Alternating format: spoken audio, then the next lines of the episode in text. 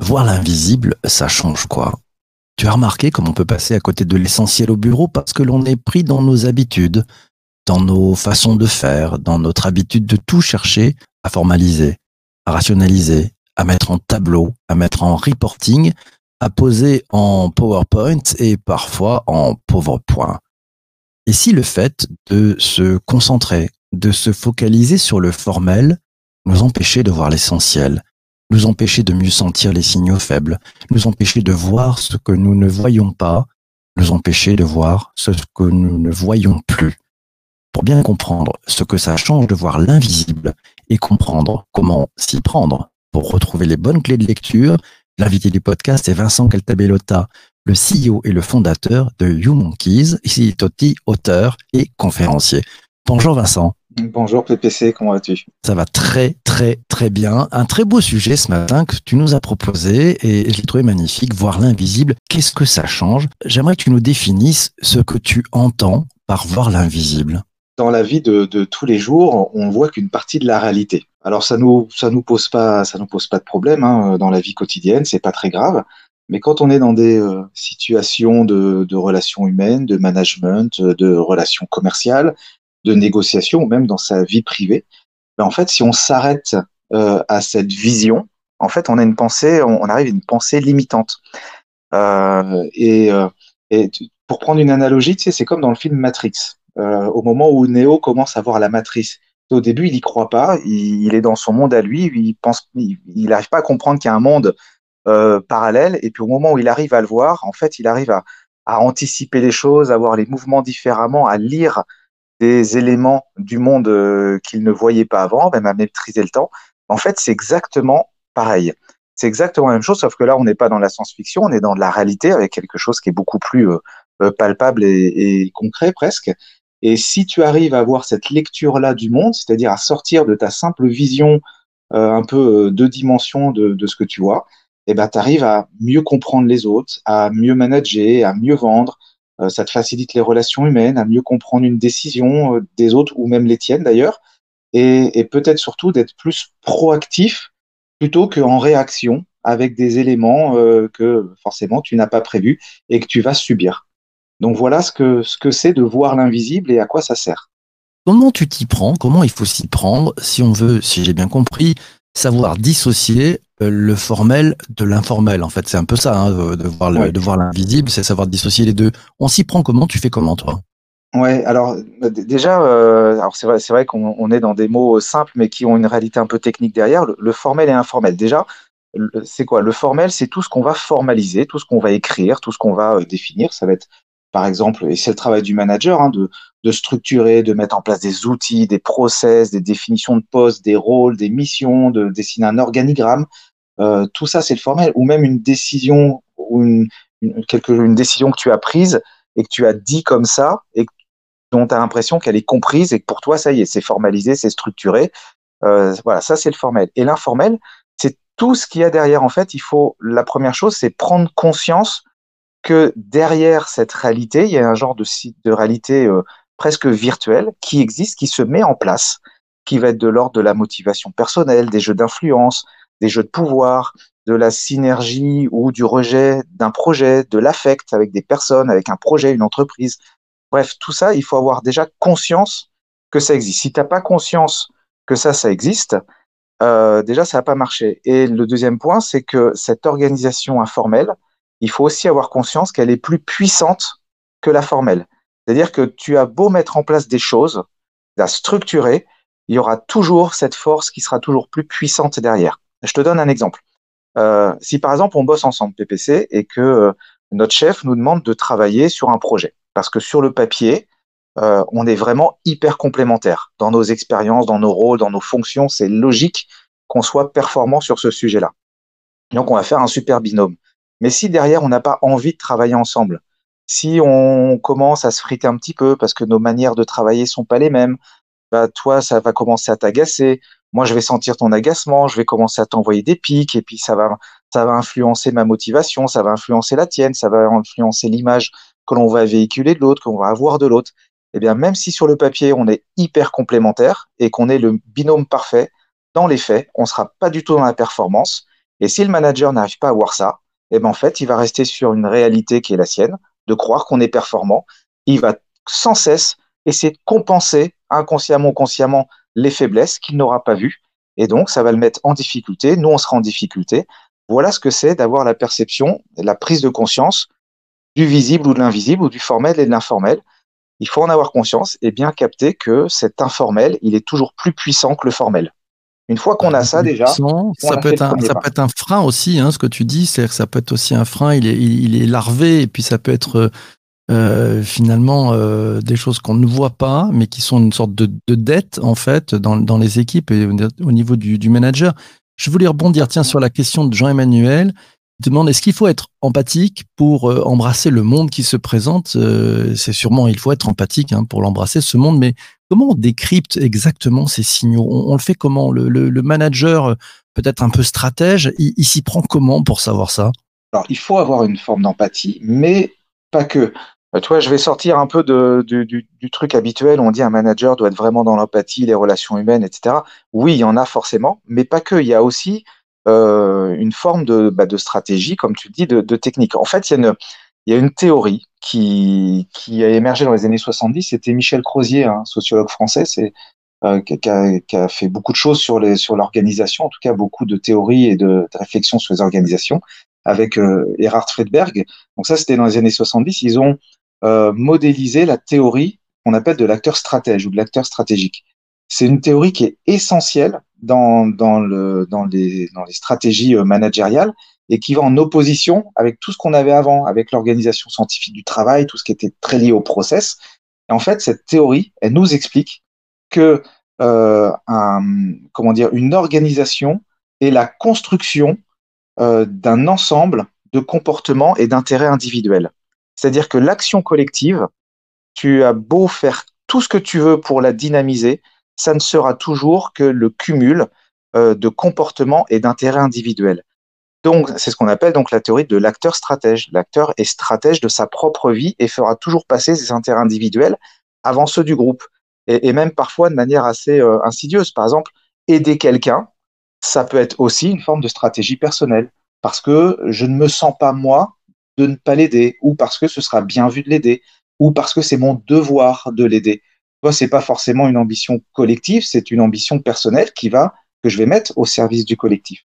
Donc, la première chose, c'est euh, d'avoir conscience de, de cette euh, de cette importance du comportement humain. Si je reprends mon exemple de tout à l'heure, euh, où on travaille ensemble, on aura beau mettre en place tous les outils, tous les process, toutes les réunions possibles, si nos intérêts personnels sont divergents, eh ben en fait, ça ne va pas marcher. Tout le monde va dépenser beaucoup d'énergie. Euh, donc, euh, c'est la première chose à faire, c'est essayer de lire euh, ce qui est l'intérêt et les enjeux personnels de chaque personne. Et pour ça, il y a des techniques. Alors, tu, nous en parleras tout à l'heure. On va, poser des questions sur les, techniques. Je prends la, question de, Lionel et peut-être son commentaire d'ailleurs. Il dit Et si l'on acceptait d'écouter ses intuitions, loin d'Excel et des PowerPoint C'est-à-dire finalement tourner un, tout petit peu le dos au formel pour mieux se saisir et mieux capter l'informel. Si on fait ça, il se passe quoi, Vincent? Ben, Ça se passe exactement que ça marche beaucoup mieux. Euh, tu seras amené. Euh, alors, l'intuition est une chose, on pourrait faire une émission entière sur l'intuition, mais en, tout cas, oui, déjà, euh, laisser parler son, son intuition. Nous, notre, notre cerveau est presque trop intelligent aujourd'hui. Si tu veux, on essaie de tout raisonner, de tout, de tout intellectualiser, alors qu'en fait, la clé des choses se trouve, on dit souvent dans cette émission, mais dans l'émotion, dans le ressenti, dans ce que tu as, pas dans ce que tu as dans la tête, mais ce que tu as dans le ventre. En fait, ce que tu as dans la tête est complètement euh, induit par ce que tu as dans le ventre, par tes, par tes émotions, tes besoins fondamentaux. On pourra en parler si, si, si tu veux, tes peurs, tes, tes, tes ambitions, etc. Donc oui, effectivement, il faut sortir du formel. Alors, il est important ce formel parce qu'il permet de donner des points de repère, il permet de structurer, mais par contre, il n'est pas un gage de performance à 100%, loin de là, loin de là d'ailleurs. En fait, ce qu'il faut faire, c'est, euh, en termes techniques, on va dire qu'il euh, faut faire beaucoup plus euh, s'attacher beaucoup plus aux facteurs euh, endogène qu'aux facteurs exogènes. C'est-à-dire que tu vas beaucoup plus travailler sur ce qui est lié à ton équipe, à ce qui forme ton équipe, plutôt qu'à ce qui est lié à des éléments externes, par exemple du marché euh, ou, ou de n'importe quel élément externe à ton organisation. À propos de, de Laura, elle te dit, mais avant d'être capable de lire, entre guillemets, les autres, il faut déjà bien se connaître soi-même, non? Ah bah, il faut se connaître soi-même, euh, il faut euh, avoir une forme quand même aussi d'intelligence émotionnelle pour comprendre les autres, pour comprendre la logique dans laquelle ils évoluent. Et c'est là où, euh, où t'en parlais dans ton introduction, il y a cette notion de signaux faibles et de besoins fondamentaux, enfin de signaux faibles des besoins fondamentaux, pardon. On arrivera beaucoup plus à lire euh, les, les signaux faibles des autres et de leurs besoins fondamentaux si on se connaît soi-même et si on les a vécus soi-même. En fait, les besoins fondamentaux, euh, c'est c'est un, truc qui est vraiment essentiel. C'est hyper simple. Euh, Il y en a trois. Euh, on, définit. Il y en a trois. Il y a la sécurité, il y a euh, la recherche d'une identité de soi et la réalité d'être. Donc la sécurité, ça se comprend. Ça veut dire que euh, si ton besoin fondamental est la recherche d'une forme de sécurité, bah, toutes tes actions, toutes tes décisions vont être liées à cette recherche de te sécuriser toi-même. Euh, tu vois, on va le voir par exemple, quelqu'un qui va hyper organiser, quelqu'un qui va donner tous les éléments pour euh, pour réaliser un travail, quelqu'un qui avant de chercher un nouveau travail va se sécuriser à fond, qui aura peur de l'inconnu. La recherche de l'identité de soi, c'est plutôt l'image que je vais véhiculer, qui je suis face aux autres, à notre société, euh, quelle image je donne, quelle image je transmets, quelle image j'ai de moi-même. Et la réalité d'être, c'est plutôt euh, de l'ordre du développement euh, personnel, de ta créativité, de ta capacité à être toi-même quelqu'un face à toi, à évoluer, à grandir. En fait, ça, c'est trois besoins fondamentaux qui vont guider les actes de tout le monde, de, de, de, de, de, de ch- chacun de tes comportements. Je reprends un, un autre exemple. Euh, si toi, tu me donnes un travail à faire et tu essaies de le structurer à fond, à fond, donc tu me donnes les outils, euh, la date de rendu, même le tableau Excel à remplir, tout ce qu'il faut, c'est hyper structuré. Est-ce pour autant que je vais bien le faire? Normalement, oui, toi, ça va te sécuriser. Mais si moi, au milieu de ce travail-là, je vais me rendre compte qu'il y a un élément du calcul qui n'a pas été formalisé. Et ben là, qu'est-ce que je vais faire? Je vais commencer à interpréter, à me dire bon ben, alors soit soit conscient, soit inconsciemment. Inconsciemment, je vais peut-être faire comme je fais d'habitude. Est-ce que c'est bien ou pas? J'en sais rien. Mais si je commence à conscientiser la chose, ben, je vais me dire zut. Alors qu'est-ce qu'il attend de moi? Qu'est-ce que je vais faire Euh, Alors attends, et puis j'ai pas la réponse. Alors je vais commencer à interpréter des choses, et puis je vais y mettre une couche émotionnelle, puis je vais me dire est-ce que je vais lui demander? Ben non, parce que je vais alors quelle image je vais avoir? En plus, je viens d'arriver dans ce boulot, ça va, ça fait pas pro lui demander. Ça veut dire que j'ai pas compris. Tu sais, ça nous est tous arrivé de dire bah non, je vais pas le déranger. Et là, qu'est-ce que c'est? Bah en fait, c'est notre peur ou notre pression interne qui prend le dessus et qui va orienter ce choix-là. J'aurais peut-être de la chance à tomber sur le bon truc ou peut-être euh, pas. Et toi, tu seras pas content du travail que j'ai fait ou tu trouveras des erreurs. Donc, tu vois, ce sera un, un- ce sera l'ensemble de mes besoins fondamentaux, là en l'occurrence de l'image que je vais véhiculer. Euh, Qu'est-ce que je vais transmettre en posant cette question-là? Bah, je préfère pas. Donc, du coup, je vais faire autrement. Et si toi, en tant que euh, manager, tu le captes pas, bah, ça marche pas. Je rebondis sur les propos de Michel qui nous dit il faut de l'écoute et puis aussi une approche disque des profils bleus. Alors disque, vous savez, c'est la méthode, le modèle avec un acronyme qui veut dire euh, D pour dominant, I pour influent, S pour stable et C pour consciencieux. Donc il nous dit c'est une approche disque, des profils bleus pour la méthode, des jaunes pour les festifs, qui permettent aussi de s'adapter à des traits de caractère et de lieu et se comprend. Tu partages, Vincent? Oui, je, partage dans le sens où tous les outils, alors il y a parfois des petites guerres dans les différents outils, euh, et puis les évolutions aussi euh, de la psychologie, des neurosciences nous, nous font voir parfois les choses différemment, mais oui, de toute façon, chaque outil, qu'il soit parfait ou imparfait, nous aide à mieux comprendre, même si parfois on vulgarise un petit peu les choses, tu vois, là, comme je te dis, les besoins fondamentaux, je te dis, il y en a trois. En fait, dans la réalité, il y a beaucoup plus de subtilité que ces trois-là, mais rien que le fait de le savoir, ça te permet euh, d'avoir un guide, tu vois, quand tu es dans une réunion et puis euh, chercher si la personne va être plutôt en recherche de sécurité, d'identité ou de réalité d'être pour lui donner une promotion dans un entretien annuel ou autre, c'est hyper important. Disque en est une autre. La notion de cerveau gauche, cerveau droit euh, en est une autre également. Tout ça, ça aide à donner des guides et à, à se donner des réflexes pour lire ces signaux faibles et d'aller loin dans la psychologie intérieure des personnes. Parce qu'encore une fois, je reboucle sur ce que je disais, c'est bien cette psychologie intérieure, la somme de ces psychologies intérieures qui va faire ta dynamique de groupe et pas l'inverse. Sinon, tu te bats contre les gens et, ça va pas. Il vaut mieux utiliser les personnes, leurs ambitions personnelles, leur, même leurs peurs, leurs craintes, leur, leur, leur colère. Il vaut mieux l'utiliser pour en faire quelque chose de constructif que de prendre ton idée et puis d'essayer de coller ton idée sur chacun des autres. C'est forcément vachement plus euh, énergivore. Donc oui, chaque outil est intéressant. Je comprends, la, je comprends l'approche. La, euh, la question que je me pose là, c'est de se dire aujourd'hui où euh, dans des équipes, euh, on est dans une ère de, de, management et de travail en euh, présentiel, distanciel, les règles du jeu changent, on est par écran interposé. Comment, comment on applique cette pratique euh, justement à, à, sentir ces signaux faibles de l'autre côté de l'écran? Qu'est-ce que tu as comme bon conseil à nous donner? Moi, il y a deux techniques que j'utilise euh, assez régulièrement, qui sont alors là les plus basiques du monde, et je vais euh, faire un renvoi sur le podcast de Lucie sur l'art de Lucie Léger, l'art de poser les bonnes questions.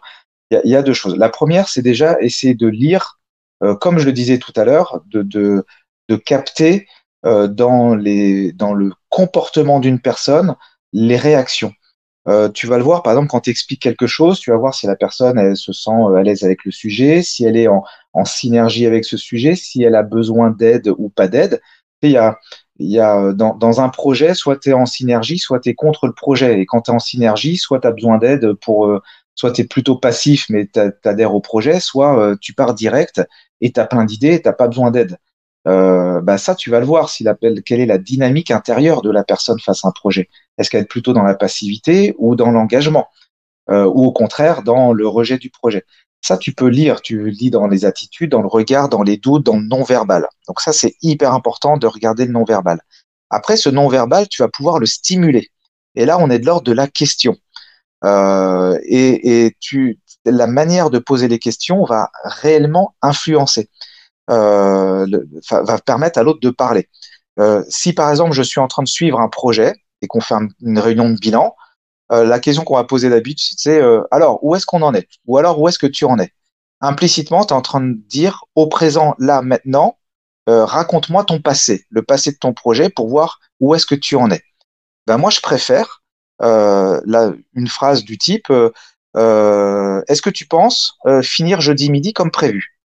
Et là, je suis pas dans le passé, je suis plutôt dans l'avenir. Donc, est-ce que tu penses je suis de l'ordre du sentiment, de la, du ressenti face à son projet. Donc la personne, elle va forcément me, donner une certitude ou un doute. Et là, donc déjà, j'ai sa lecture. Finir, bah, je lui dis attention, tu dois finir. C'est pas juste un truc vaporeux.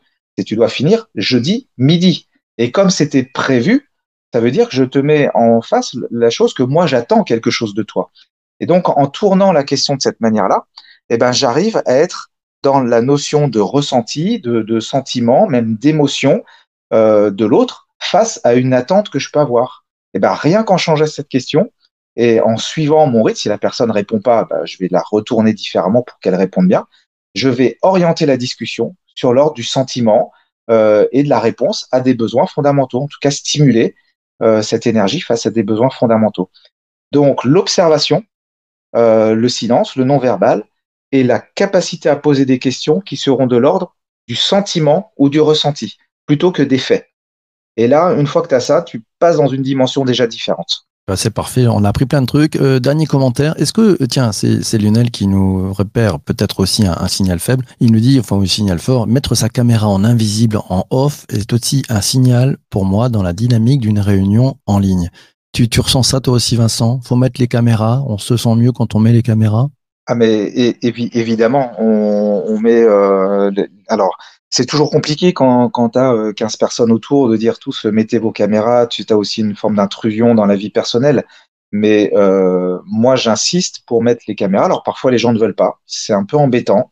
Comme tu dis, ça, ça, ça montre une forme de.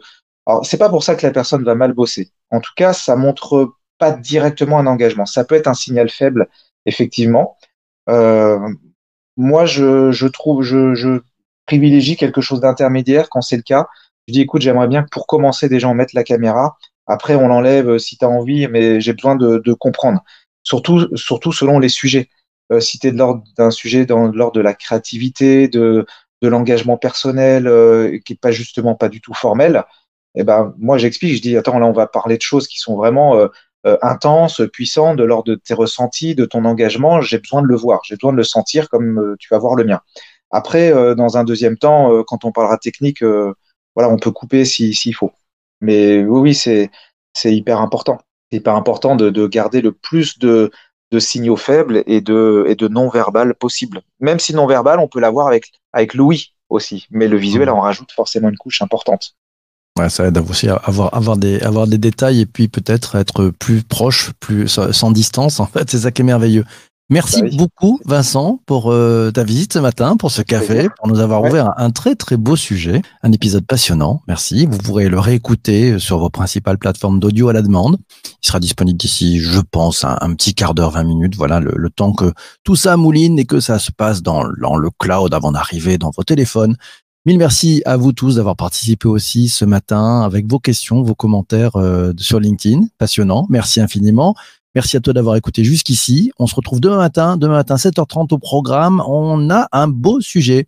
La somme de nos choix, ça change quoi? Oui, vous savez, euh, cette citation qui n'est pas de moi, mais d'Albert Camus qui dit « La vie est la somme de tous vos choix ». Eh ben, on en parle demain matin. On en parlera avec euh, Sophie Guignard c'est la cofondatrice de la Fabrique des Histoires. Elle a cofondé aussi AD News et puis c'est l'auteur de l'ouvrage Je choisis donc je suis paru chez Flammarion. On se retrouvera demain matin à 7h30. D'ici là, portez-vous bien et surtout, surtout, surtout, ne lâchez rien. ciao, ciao, ciao. Portez-vous bien. Bye bye.